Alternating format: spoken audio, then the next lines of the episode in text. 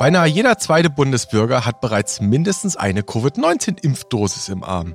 Beim vollständigen Impfschema sind wir noch nicht so weit. Dennoch hat der Begriff der Herdenimmunität gerade wieder Hochkonjunktur.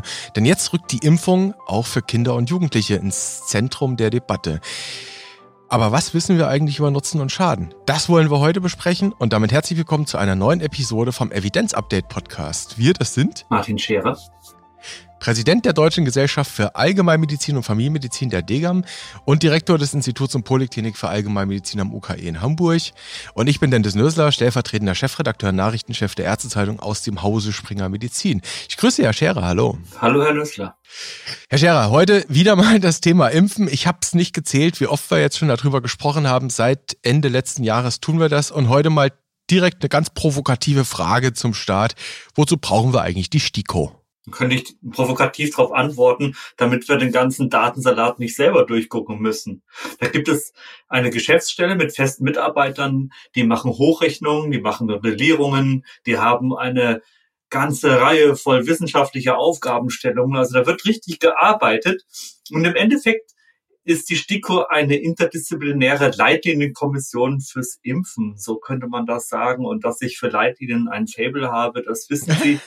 Die ist interdisziplinär zusammengesetzt. Da sind Mikrobiologen drin, Epidemiologen, Public Health, klinische Fächer, auch drei internationale Kolleginnen. Also das ist eine Kommission, die für uns alle die Evidenz aufbereitet, wie das eigentlich auch eine gute Leitlinienkommission macht. Eine Leitlinienkommission, die uns den Datensalatarbeit abnimmt. Und Datensalat haben wir im Moment eine Menge, was die Covid-19-Impfstoffe angeht, Herr Scherer.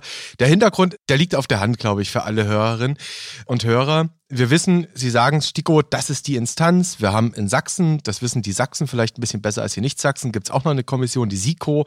Sie haben es angesprochen, Leitlinie fließt dann auch in die Schutzimpfungsrichtlinie des GBA mit ein.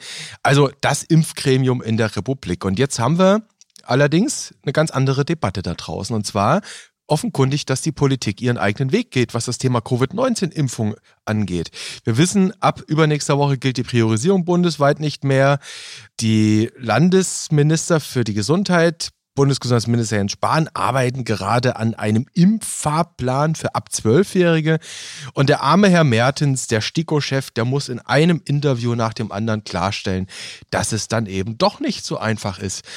Herr Scherer, die Politiker, die mögen ihre Gründe haben für das, was sie da sagen.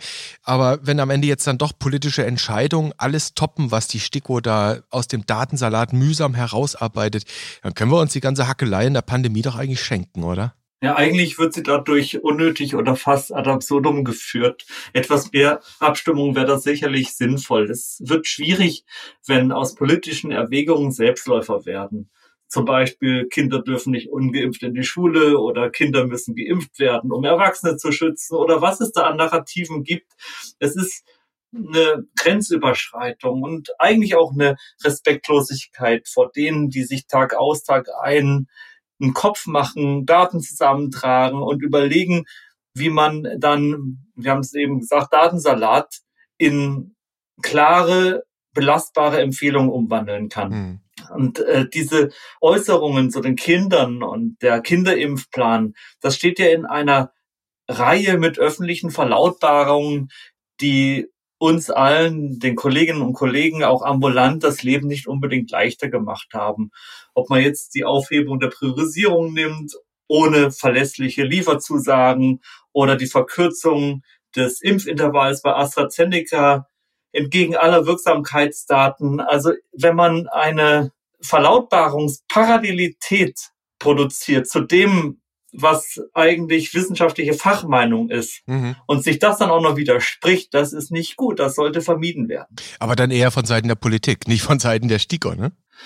Ja, das muss einfach klar sein. Das ist eine Arbeitsteilung und im Grunde genommen könnte man Herrn Spahn auch fragen, wozu er denn die STIKO braucht, wenn er es eh schon besser weiß, wenn er eh jetzt schon weiß, dass die Kinder davon profitieren, dass die Nutzen-Risikorelation zugunsten der Kinder ausfällt. Das sind alles Dinge, die wissen wir noch nicht. Also da müssen wir wirklich mal abwarten, was die Daten bringen. Und das kann man nicht einfach so vorwegnehmen. Mhm. Politik nimmt Wissenschaft vorweg und äh, Sie haben es gesagt, am Ende entstehen so ja, self-fulfilling prophecies ein Stück weit und die Wissenschaft muss dann hinterherhoppeln und Begründungen liefern für politische Entscheidungen.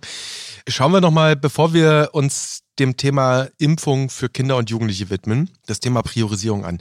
Das war ja anfangs ja doch schon so, dass auch die Ärztinnen und Ärzte oder vielmehr die Vertreterinnen der Ärztinnen und Ärzte nicht wirklich mit einer, ja, mit einer Zunge gesprochen haben. Das waren nicht wirklich konkurrente Forderungen. Da hieß es mal von den einen, die Praxen können nicht priorisieren. Dann haben die anderen gesagt, doch, die Ärztinnen und Ärzte in den Praxen können da sehr wohl am besten. Jetzt wissen wir im Juni, das ist jedenfalls die Prognose, soll es 18 Millionen Impfdosen geben für alle niedergelassenen Betriebsärzte. Da kommt jetzt nochmal ein riesiger Schwall. Und gleichzeitig hören wir aus den Praxen von ihren Kollegen, dass immer mehr eigentlich schnaufen und sich überlegen, vielleicht nicht mehr mitzumachen, weil sie das ganze Handling nicht geregelt bekommen, das Terminmanagement. Herr Scherer, wir haben jetzt fünf Monate Covid-19-Impferfahrung. Vielleicht dürfen wir an der Stelle eine kleine Retrospektive wagen und mal bewerten, was hätte man denn vielleicht hier und da, Stand heute, anders machen können? Also setzen wir mal bei dem einen Punkt an, den wir eben hatten, dass wir durch öffentliche Verlautbarungen in Anspruchnahmeverhalten generieren. Das ist schon mal das eine. Wenn Herr Spahn öffentlich beispielsweise die Priorisierung aufhebt für die Vektorimpfstoffe, dann laufen zwei Stunden später die Telefone mhm. heiß. Und dann kommen vielleicht nicht mehr die durch, die chronische Krankheiten haben und ein Rezept brauchen. Das muss man sich immer klar machen, dass solche Meinungsträger, die dann auch die Medien bestimmen, die Schlagzeilen bestimmen, dass die Einfluss haben auf das, was in der Praxis passiert. Mhm. Das ist schon mal das eine. Also, dass wir keine Entkopplung haben zwischen dem Versorgungsalltag und den Einflussfaktoren im öffentlichen Dialog, mhm. dass da etwas Rücksicht genommen wird.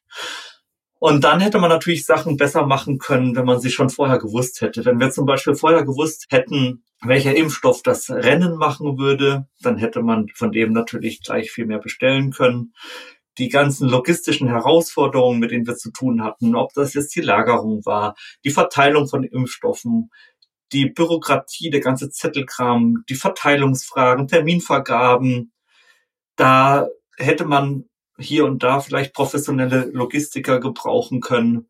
Das ist eine extrem komplexe Sache. Da kann ich Ihnen jetzt nicht eins, zwei, drei sagen, was man da hätte besser machen können. Auf jeden Fall eine sehr komplexe Logistikkette bis hin zur Zuverlässigkeit von Lieferankündigungen. Da könnte man vielleicht ansetzen, mhm. dass man wirklich sagt, okay, wenn da eine Lieferankündigung kommt, dann müssen wir irgendwie sicherstellen, dass die auch belastbar ist. Also es ist eine ganz komplexe Verteillogistik bis hin zu Ankündigungen, die glücklicherweise nicht eingetreten sind, dass man zum Beispiel zwischendurch gefürchtet hatte, dass die Kochsalzlösung knapp würde. Mhm. Das ist zum Glück nicht eingetreten. Und dann natürlich auch die Frage, wie kriegt man die Leute dorthin, wo geimpft wird? Also unterm Strich ist es wahrscheinlich ganz gut gelaufen. Ich habe übrigens immer wieder so kleine Déjà-vus und erinnere mich dann an Dinge, über die wir schon hier und da mal im Ansatz gesprochen haben. Das Thema Einhalten der Prognosen, der Lieferprognosen ist wahrscheinlich mithin eins der schwierigsten. Auch, dass sich die Stabilitätsdaten ja jetzt erst zuletzt bei der BioNTech-Pfizer-Vakzine als besser herausgestellt haben, als man es zuerst in der Zulassung wusste, konnte jetzt auch so keiner ahnen. Ist ja jetzt erfreulich, dass das Ding sehr viel besser lagerbar ist. Ein Monat im Kühlschrank unverdünnt. Aber Déjà-vu habe ich beim Thema Organisation. Herr Scherer, sagt Ihnen der Name Ivena, die Software Ivena was? Ja, aber Sie wollen sie bestimmt erklären. Also ich übernehme das sehr gerne. Also Ivena, das ist der interdisziplinäre Versorgungsnachweis. Die hessischen Zuhörerinnen und Zuhörer, mindestens die, die werden ihn kennen, weil in Hessen gibt's ja dieses Pilotprojekt, wo auch die Praxen an Ivena angebunden sind. Es ist eigentlich ein System, mit dem Leitstellen und Krankenhäuser Bettenkapazitäten äh, quasi in Echtzeit austauschen. In der Covid-Pandemie hat das dann sicherlich nochmal eine besondere Relevanz bekommen, dass man da gucken konnte, wo ist eine ITS frei mit ECMO und Co. Aber in Hessen, wie gesagt, gibt es dieses Pilotprojekt, dass eben auch Praxen freie Termine melden können. Soll eigentlich im Zuge der Notfallreform irgendwann mal eingesetzt werden. Das wäre doch eigentlich, Herr Scherer, so ein System, wenn wir sowas flächendeckend hätten, dass eben Krankenhäuser wie Praxen freie Termine in ein System hineinmelden können. Vielleicht ans PVS gekoppelt, dass man nicht doppelten Aufwand hat zu melden. Dann hätten wir doch dieses ganze Telefonchaos in den Praxen jetzt nicht. Dann hätten wir ein zentrales Impfportal. Da könnte man reingehen und sagen, ich wünsche einen Termin und das System würde gucken, wann ist was frei, oder? Also Digitalisierung, das wäre doch wieder so ein Schlüssel.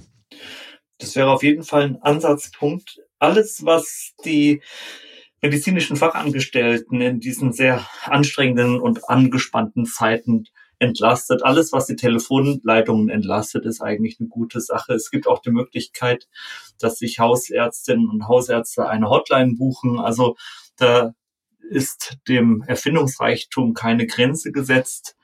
Das sind solche Lösungen, Herr Nössler, die wir in Zukunft brauchen werden, damit dann auch die begrenzten Ressourcen in der Praxis wirklich für das verwendet werden können, wofür sie dann auch wirklich in erster Linie da sind für die Patientinnen und Patienten. Hm. Herr Scherer, wir werden das beide, mindestens wir beide mit Argusaugen beobachten, was wir an Lehren aus der Pandemie nicht wieder vergessen werden. Und dann wird man mal sehen. Jetzt kommen wir aber mal zu den Kids. Herr Scherer, mit denen wollen wir uns heute ja eigentlich beschäftigen. Das hatten wir eingangs auch so angekündigt. Und zwar die Frage, wann sollen welche Kinder und Jugendlichen geimpft werden? Wir wissen, Kanada war das erste Land, das die Vakzine Comirnaty von BioNTech und Pfizer zugelassen hat.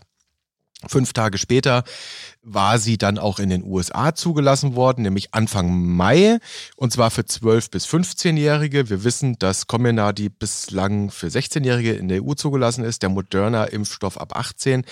Und jetzt soll die mögliche Zulassungserweiterung in den nächsten Tagen auch in der EU anstehen. Also die EMA. Durch die EMA, genau, wobei ganz korrekt, Herr Scherer, die EMA empfiehlt sie und die EU-Kommission verändert dann die mhm. Zulassung. Jetzt wollte ich mal ein bisschen klug scheißen, pardon. Schauen wir uns vielleicht mal, bevor die Zulassungserweiterung kommt, Herr Scherer, das an, was wir eigentlich an Evidenz haben zu dieser Vakzine, weil das ist die entscheidende Frage. Wir kennen die Daten von der FDA, dort in der Zulassungserweiterung, in der Notfallzulassung muss man ja sagen, mit der die arbeiten, stehen sie drin.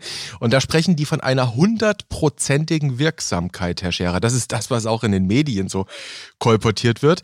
Wenn man dann aber mal genau reinschaut, die untersuchte Population, die ist recht überschaubar gewesen. 2200 Kinder und Jugendliche. Wie steht's da um die Evidenz? Genügt Ihnen das, was Sie da an Daten sehen? Also das ist eine hauchdünne Datenbasis. Zur Sicherheit kann man da noch keine Aussagen machen. Es sind viel zu wenige Probandinnen und Probanden und die Nachbeobachtungszeit ist viel zu kurz. Wenn wir eine Währungsgruppe von 1000 Menschen haben oder 1005 und eine Placebo-Gruppe von 987, wir runden mal beides auf, auf 1000, dann bedeutet das, wir sind mit zwei Kreuzfahrtschiffen unterwegs, oder? So könnte man sich das vorstellen. Kleine Kreuzfahrtschiffe, ja. Es sind kleine Kreuzfahrtschiffe. Die großen, da passen ja viel mehr drauf und die machen noch mehr Dreck. Und auf jedem Kreuzfahrtschiff sind 1000 Menschen drauf. Auf dem Währung-Kreuzfahrtschiff die Geimpften, auf dem Placebo-Kreuzfahrtschiff die Ungeimpften und auf dem Geimpften wird keiner krank. Jetzt ist natürlich die Frage, wo ist dann die Infektionsquelle? Da muss von irgendwo ein Virus kommen. Nehmen wir einen Landgang oder was auch immer. Jedenfalls sind die zwei Kreuzfahrtschiffe einem SARS-CoV-2-Virus ausgesetzt und in der Währunggruppe wird eben dann niemand krank. Das wäre diese hundertprozentige relative Wirksamkeit und in der Placebo-Gruppe werden eben 16 krank auf dem Schiff. Mhm.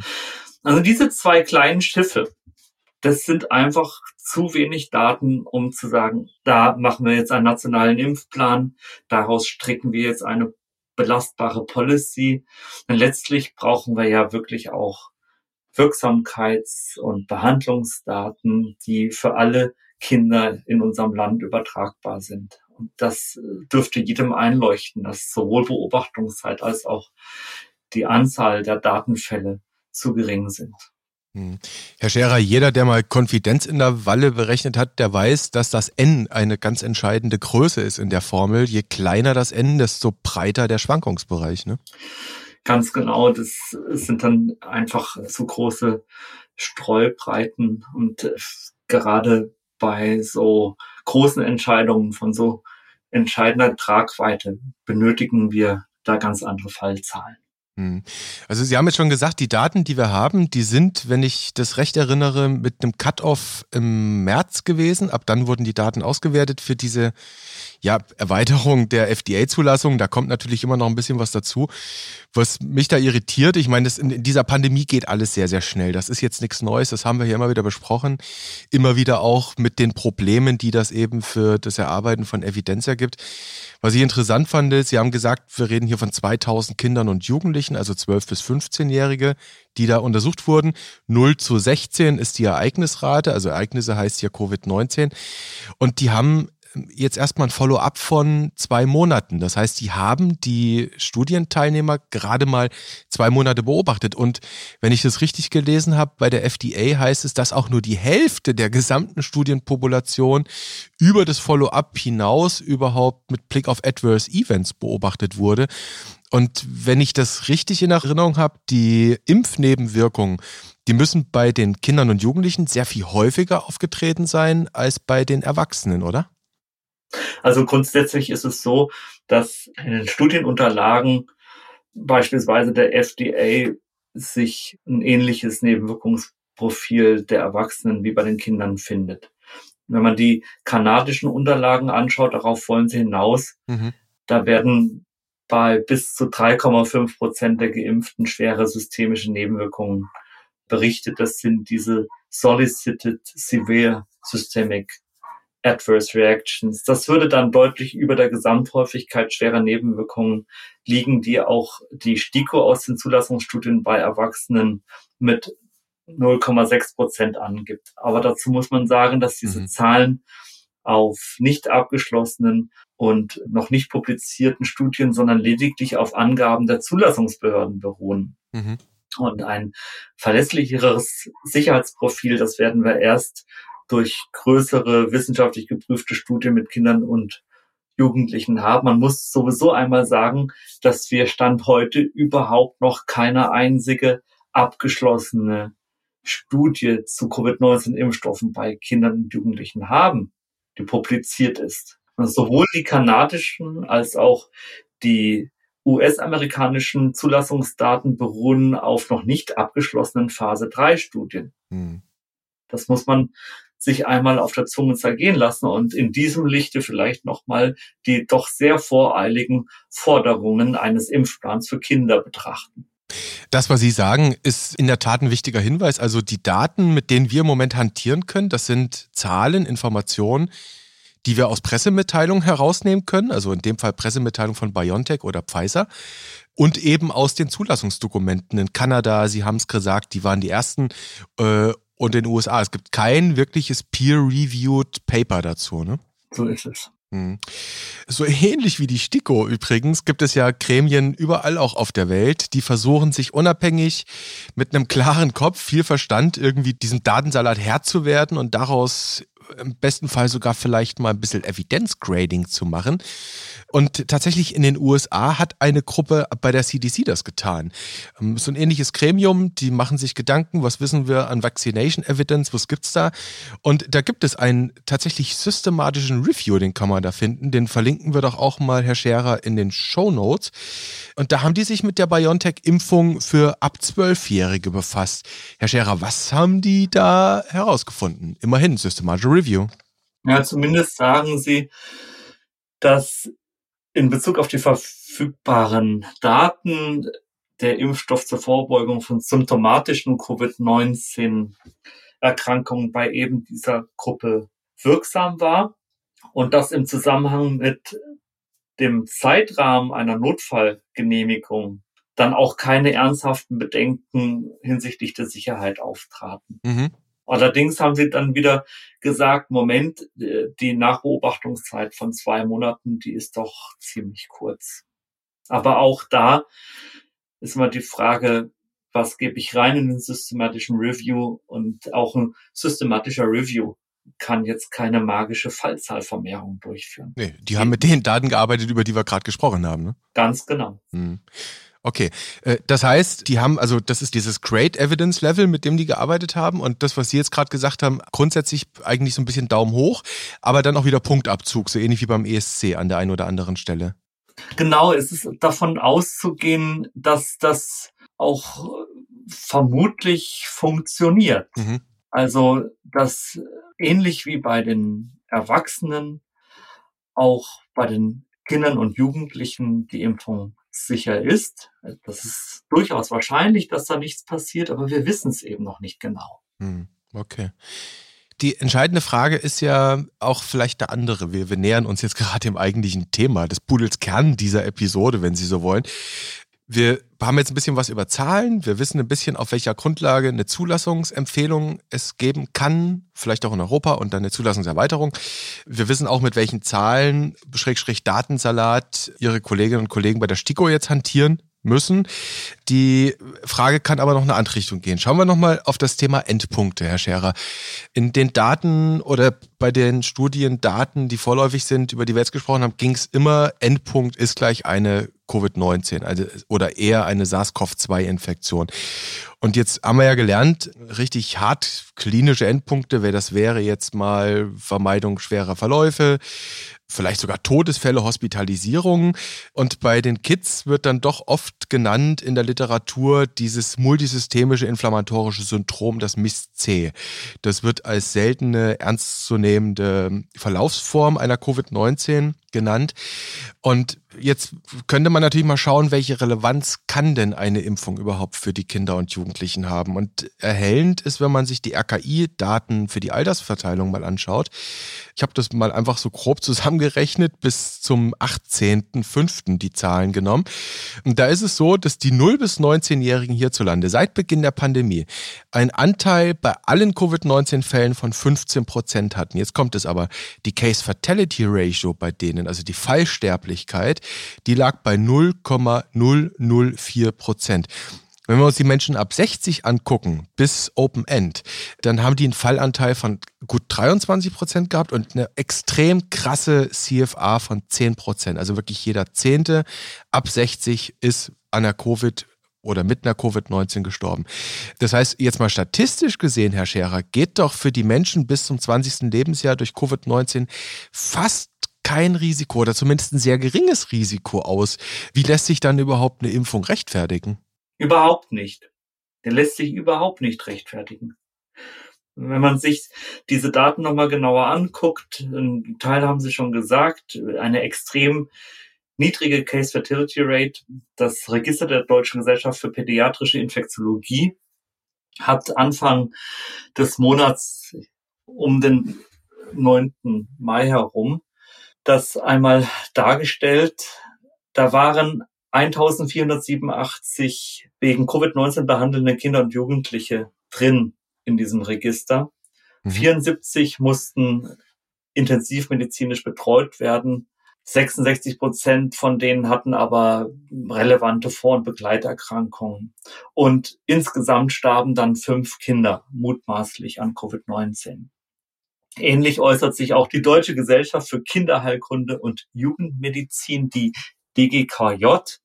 Und die spricht von einer extremen Seltenheit eines schweren oder gar tödlichen Verlaufs von SARS-CoV-2 bei Kindern und Jugendlichen. Und das RKI haben Sie eben schon zitiert. Wir will an dieser Stelle nochmal herzlichen Dank sagen, Wolfgang Schneider-Rathert und unserer DGAM AG Impfen, die das alles vorbereitet und auch einmal die Daten nochmal sehr schön zusammengestellt hat. Wir haben deshalb auch am 26. Mai eine eigene Verlautbarung zum Thema Impfung bei Kindern und Jugendlichen gemacht mit einer Pressemitteilung und einem Positionspapier. Mhm. Und Sie ahnen, in welche Richtung das Ganze geht, weil das ist genau der entscheidende Punkt. Die Case Fertility Rate ist deutlich niedriger als bei Masern und bei Grippe. Mhm. Und aufgrund der eigenen Bedrohung muss es auch für Kinder Gründe zur Impfung geben. Das heißt, sie müssen selber auch einen Nutzen haben. Mhm. Das ist das Entscheidende. Und der ist überhaupt noch nicht ausgemacht. Der ist überhaupt noch nicht ausgemacht. Und da reden wir jetzt quasi für die breite Population der 0 bis 19-Jährigen, wenn ich jetzt mal eben so die Daten da nehme, die wir uns anschauen können, Sie haben die DGPI genannt, RKI etc., das kann aber im Einzelfall natürlich schon sehr bedeuten, was Sie gerade sagen. Naja, bei dem einen oder anderen Kind ist es sehr wohl indiziert. Also wenn zum Beispiel eine Grunderkrankung vorliegt beispielsweise. Ich habe in die Degam-Stellungnahme nicht im Detail reingeguckt. Das soll ich tun und wir verlinken sie natürlich in den Shownotes, Herr Scherer. Aber vielleicht ein Statement. Was rät die Degam im Moment mit Blick auf die Covid-19-Impfung für Kinder und Jugendliche? Der entscheidende Satz ist eigentlich das Recht auf den Besuch von Schule oder Kita oder das auf gleichberechtigte soziale Teilhabe kann nicht an eine bestimmte Impfentscheidung geknüpft werden. Das ist eigentlich das Entscheidende. Aha. Und das ist nämlich der gesellschaftlich interessante und auch, ja doch, interessant muss man eigentlich sagen, völlig ohne Subtext Diskurs, den wir im Moment erleben, die, die Impfung wird als Lockdown-Löser verkauft und zwar an uns alle. Und jetzt eben in dem Diskurs, den, den Sie eingangs kritisiert haben, eben auch von der Politik als, wenn ihr in die Schulen wollt, dann lasst euch impfen. Das ist jetzt mal so zusammengerafft, journalistisch vielleicht nicht ganz präzise, das, was wir so in den letzten Tagen erlebt haben in der Diskussion. Herr Scherer, wenn wir jetzt aber wissen, statistisch betrachtet jedenfalls, wir wissen immer, Einzelfälle können sehr viel anders und tragisch aussehen, das dürfen wir nicht vergessen. Aber wenn wir in die Statistik hineinschauen und feststellen, die 0- bis 19-Jährigen, das sind mithin die Schulpflichtigen, haben so ein wahnsinnig geringes Risiko, das ist so überschaubar. Und wir dann gucken, naja, vielleicht die Lehrer, die haben ein größeres Risiko. Müssten wir da mit Blick auf die Schulen nicht eigentlich sagen, jetzt impfen wir erstmal die Lehrer und die Erzieher in den Kitas? Ja klar, also das wäre auf jeden Fall naheliegender, als die Kinder als allgemeine Gefahr hinzustellen oder was auch oft mal getan wird im anderen Kontext als allgemeine Kostenfalle. Mhm. Also wir brauchen eine ganz klare Risiko-Nutzen-Abwägung der Impfstoffverwertung und dann natürlich eher bei den Lehrern und Erziehern ansetzen. Mhm. Okay. Jetzt schauen wir nochmal auf das Thema. Also wir haben jetzt festgestellt, Herr Scherer, der Nutzen der Impfung ist im Moment fraglich für die Kids wenn sie denn kein wirkliches Erkrankungsrisiko haben oder jedenfalls nicht in Größenordnung, statistisch wie gesagt betrachtet, mit schweren Verläufen, dann ist die Frage, was nützt ihnen individuell die Impfung? Jetzt schauen wir mal auf die individuellen Risiken. Zu dem populationsbezogenen Aspekt kommen wir vielleicht gleich nochmal. Wir wissen, Sie haben gesagt, FDA spricht von überschaubaren Nebenwirkungen. Wir haben gelernt, in Kanada haben die die Daten etwas frühzeitiger ausgewertet. Die kommen dazu ein bisschen zu diesen 3,5 Prozent mit diesen diesen systemischen Nebenwirkungen, die als schwerwiegend eingestuft wurden. Jetzt kennen wir aber auch die Berichte nicht nur aus Israel von Myokarditiden und Perikarditiden bei Kindern und Jugendlichen im zeitlichen Zusammenhang, vor allem nach der Gabe der zweiten Impfdosis. Die Frage, die jetzt im Moment wohl noch offen ist, wenn ich das richtig sehe, ob es da eine statistisch signifikante Häufung gibt. Das sind jetzt Einzelfallberichte. Aber jetzt mal ganz konkret, wenn wir auf der einen Seite nicht wissen, Herr Scherer, nützt es den individuell und auf der anderen Seite setzen wir die Kids und Jugendlichen einem Risiko aus. Ist das fair? Das ist eine schwierige ethische Frage. Also dazu müsste ja erstmal eine andere Frage beantwortet sein. Nämlich, ist es aus epidemiologischer Sicht erforderlich, dass auch Kinder und Jugendliche geimpft werden, um der Ausbreitung der Erkrankung in den anderen Altersgruppen entgegenzutreten? Mhm oder dem Selektionsdruck zur Entstehung beziehungsweise zur Ausbreitung neuer Mutanten entgegenzuwirken. Das hat auch die Hamburger Ärztekammer sehr schön in ihrem Pressestatement gesagt. Also das wäre ja überhaupt erstmal eine Frage, die geklärt werden müsste, ob es der Gesellschaft überhaupt nutzt. Mhm. Aber auch dann, wenn diese Frage beantwortet wäre, würde ich sagen, wir sind den Kindern was schuldig. Mhm. Nicht die Kinder uns. Mhm. Wir sind den Kindern was schuldig. Und zwar dass wir ihren eigenen Nutzen im Auge haben und dass wir sie nicht missbrauchen als Dispositionsmasse zur Pandemiebekämpfung. Also das ist ein ganz entscheidender Punkt. Und Herr Merzens hat es auch ganz schön auf den Punkt gebracht. Wir reden hier jetzt nicht über die Verteilung von Bonbons, sondern wir sprechen hier über eine medizinische Maßnahme. Und wie er selber im Deutschlandfunk sagte, unser oberstes Ziel muss der Schutz und das Wohlergehen der Kinder sein. Und deshalb muss dann hier, und das ist die allererste Frage, die zu beantworten ist, geklärt sein, ist die Gefahr für schwere Verläufe, für bleibende Schäden oder gar tödliche Verläufe in dieser Altersgruppe so hoch, mhm. dass der breite Schutz durch die Impfung für alle zwingend erforderlich ist. Auch das eine Frage, die die Hamburger Ärztekammer gestellt hat mit ihrem Präsidenten Petram Emami eine völlig richtige und wichtige Frage und die sollte zuallererstes erklärt sein. Und deshalb reiten wir auf diesen dünnen Daten gerade rum. Hm, und das geben die Daten aber im Moment nicht her, um diese Fragen zu beantworten. So ist es. Ja, und was wir uns auch immer noch mal in Erinnerung rufen dürfen, eine medizinische Intervention ist immer Körperverletzung mit Zustimmung. Ne? Und nach dem Leitsatz Herr Scherer, primum nil nocere, zunächst einmal nicht schaden, beziehungsweise ist es erst durch die Zustimmung keine Körperverletzung mehr. Aber es ist im Prinzip der Eingriff in ein Lebewesen, so gesehen, also rechtfertigungsbedürftig. Das in jedem Fall.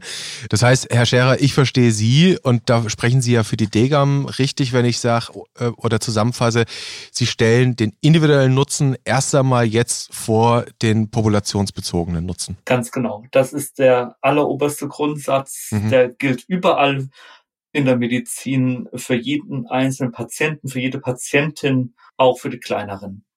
Äh, es hat sich allerdings ja ein bisschen was verschoben. Ne? Da haben wir ja auch schon an der einen oder anderen Stelle in diesem Podcast darüber gesprochen. Wir sind ja so ein bisschen weg durch die Pandemie von diesen individuellen ja, Entscheidungsmustern in der Medizin hin zu eher ja, Public Health Entscheidungsmustern. Jetzt drehen wir das aber mal um, das populationsbezogene, Herr Scherer. Jetzt schauen wir mal, wie es vielleicht auch anders aussehen kann. Schauen wir mal nach Israel. Die sind uns ja ein Stück weit voraus. Und dort gibt es ja tatsächlich erste Daten. Wenn man da nachschaut, das sind auch kleinere Arbeiten, wo man jetzt von der Effektstärke vielleicht würden Sie sagen, kann ich nichts mit anfangen. Aber es gibt dort erste Daten, äh, Korrelationen, Assoziationen, die man finden kann, wonach die Rate positiver Tests bei Kindern und Jugendlichen eben gerade unter 16, also diese jetzt potenzielle Impfgruppe, die dort auch noch nicht geimpft sind, weil in Israel gab es die Zulassungserweiterung ja bis dato auch nicht. Ich weiß gar nicht, ob sie schon haben. Dass gerade bei denen, in den Kommunen, die Rate positiver Tests stark gesunken ist, wo es eine hohe Impfquote bei den ab 16-Jährigen gab, also bei den Erwachsenen dann. Die STIKO hat das in ihrer, also in ihrer letzten Impfempfehlung, kann man das nachlesen, verlinken wir auch, geradezu als erstes Anzeichen interpretiert, dass da eine Herdenimmunität entsteht, nämlich durch die erwachsene geimpfte Bevölkerung und damit auch die Kids geschützt sind. Das spreche doch gerade dafür, dass man die Kids eigentlich frei entscheiden lässt, oder? Auf jeden Fall wäre das ein Hinweis darauf, dass es, dass wir da mit gutem Gewissen erstmal zurückhaltend sein können mhm. und auch in aller Ruhe abwarten können, was die Wirksamkeitsdaten und Sicherheitsdaten für die Jüngeren dann auch ergeben.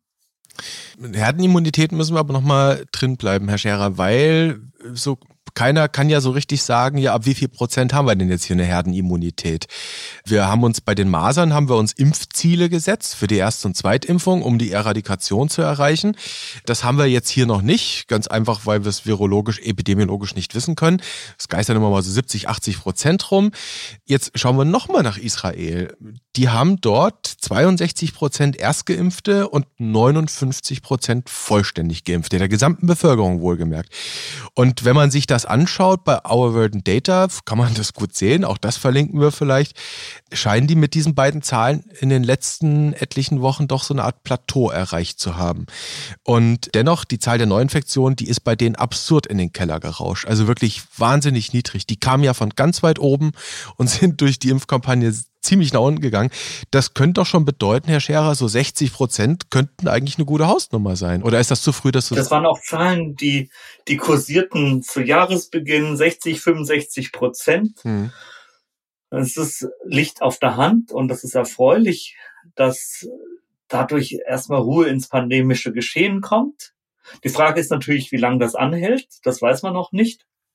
Aber in England, Israel und den USA haben wir genau das gesehen dass mit zunehmender Durchimpfung der Bevölkerung da wirklich Ruhe in die Pandemiedynamik oder sagen wir mal Ruhe in die epidemische Dynamik hineinkommt. Es gibt dann natürlich dann am Horizont wieder andere Fragen. Wie lange hält das an?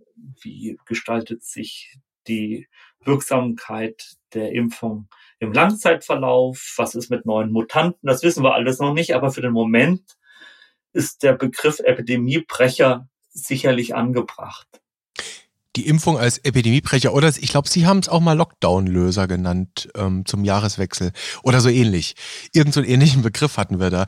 Ähm, vielleicht zu guter Letzt, Herr Scherer, äh, nochmal eine ganz grundsätzliche Sache dazu. Also wir haben jetzt schon gelernt, die Degam hat eine relativ klare Meinung, was das Impfen von Kindern und Jugendlichen mit einer Schutzimpfung gegen Covid-19 betrifft. Nämlich, sie sagen ganz klar, das muss eine individuelle Entscheidung sein und die dürfen jetzt nicht als Dispositionsmaße, haben sie gesagt, nicht wahr, verwendet werden. Genau, ja. Vielleicht eher generell der Blick nochmal auf das, was wir gerade so ja als Grundnarrativ wieder erleben. Jetzt auch mit Blick auf die Impfungen. Das scheint doch alles sehr paternalistisch, oder? Also so der, der individualmedizinische Ansatz rückt so ein bisschen zur Seite. Das gute, auch von der Degam propagierte gemeinsam klug entscheiden, das Shared Decision Making, rückt eher so in den Hintergrund. Wie erleben Sie das im Diskurs? Ja, man muss es sich genau anschauen, es gibt tatsächlich die zwei Seiten der Medaille. Es gibt die individualmedizinische Seite und die solidarische. Äh, auch bei Masern hatten wir die, Diskussion. Es gab auch Kolleginnen und Kollegen, die sagten, wer sich nicht gegen Masern impfen lässt, handelt dumm und unsolidarisch oder sogar noch schlimmer dumm und asozial. Das waren, das ist jetzt ein Zitat, das kam auch einmal in den Tagesthemen. Das soll heißen, ich schade mir und möglicherweise auch anderen, mhm. wenn ich mich nicht impfen lasse. Wir waren gegen die Masernimpfpflicht als Degam, natürlich für die Masernimpfung, völlig klar, aber wir waren gegen das Mittel der Masernimpfpflicht, weil wir gesagt haben, es muss eine individuelle persönliche Entscheidung bleiben. Natürlich wünschen wir uns, dass so viele Eltern wie möglich ihre Kinder gegen Masern impfen lassen, aber das Instrument der Impfpflicht, das hat seine Wirksamkeit, um eben die hundertprozentige Durchimpfung zu erreichen, noch nicht unter Beweis gestellt. Mhm. Das heißt, wir haben die Evidenzbasis dieser Impfpflichtmaßnahme angezweifelt. Die STIKO übrigens auch. Die STIKO mhm. war auch gegen die Masernimpfpflicht. Sodass wir dann am Ende doch wieder beim guten alten Shared Decision Making landen. Mhm. Aufklärung, Solidarität, alles gut, alles richtig, aber am Ende ist es dann eine persönliche Entscheidung. Naja, wenigstens die Debatte um eine Impfpflicht haben wir einstweilen nicht. Herr Scherer, wenn wir jetzt am Ende dieses Gesprächs sind mit doch wieder vielen Zahlen, mit aber auch nicht ganz so wenigen Fragezeichen, die übrig geblieben sind. Was geben Sie Ihren Kolleginnen und Kollegen als Take-Home-Message mit, die jetzt bald dann auch wieder Kinder und Jugendliche in der Praxis haben und deren Eltern? Also der Tipp Nummer eins ist, sich nicht verrückt machen zu lassen. Da ist so viel Dampf und Aufgeregtheit schon wieder in der Debatte. Bei vielen Eltern sind jetzt die Fragezeichen und wie sieht das aus mit meinem Kind? Und da kann ich die Kolleginnen und Kollegen nur bestärken, bringen Sie Ruhe rein, beruhigen Sie die Eltern und die Zeichen stehen auf Abwarten. Mhm. Einfach abwarten. Und äh, STIKO wird sich dann auch zu gegebener Zeit dazu äußern. Es werden sich die Daten mehren und irgendwann werden auch die politischen Akteure begreifen, dass man jetzt nicht dauernd versorgungsrelevante Ansagen machen muss. Also da müssen wir einfach wieder Ruhe reinbringen. Soweit erstmal. Ja, Herr Scherer, ich meine, das ist ja auch mal kollegiales Schultertätscheln mit einer relativ klaren Sache. Lasst euch nicht verrückt machen. Die Zeiten sind im Moment eh verrückt genug. Sucht euch eher mal die eine oder andere Minute, um tief durchzuatmen. Die Belastung ist eh arg im Moment. Und naja, vielleicht auch ein Appell an die Politik, haben sie gesagt. Da sollte man überlegen, ob man jetzt jeden Tag per Interview das Inanspruchnahmeverhalten im deutschen Gesundheitswesen beeinflussen muss. Ne? Das nehme ich jetzt mal so mit. Ganz genau, hm. ja. Gut, Herr Scherer, dann haben wir heute mal über das Für und Wider der Covid-19-Vakzine, in dem Fall ist es jetzt die von BioNTech Pfizer, bei 12- bis 15-Jährigen gesprochen. Wir schauen, die Zulassung wird wahrscheinlich kommen in den nächsten ein, zwei Wochen. Es gibt eine klare Positionierung von der Degam dazu. Wir werden schauen, was die STIKO in ihre Empfehlung hineinschreibt und werden natürlich auch gut beobachten, was die Politik dann damit macht oder auch nicht. Eins, zwei, bleibt mir nur Danke zu sagen, wieder für diese interessante Episode mit Ihnen. Und Sie wissen natürlich, dass ich zum Ende hin dann doch gerne wieder die Frage hätte, ob wir jetzt schon ahnen, womit wir uns in der kommenden Woche werden beschäftigen können. Nachdem wir heute nicht gehalten haben, was wir das letzte Mal versprochen haben, können wir vielleicht das nächste Mal halten, was wir heute versprechen. Und das wäre? Über den Sommer zu reden. Natürlich. Das Wetter ist im Moment aber auch gar nicht so sommergeeignet. Insofern war es ganz gut, dass wir vom Thema abgewichen sind, oder? Und vielleicht ist dann nächste Woche ein bisschen wärmer. Okay, ich lege schon mal die kurze Hose raus, Herr Scherer. In diesem Sinne, vielen Dank, gute Woche für Sie, schönes Wochenende und ich freue mich, wenn wir uns wiederhören an gleicher Stelle und auf gleicher Welle. Ich mich auch. Bis dann. Ciao.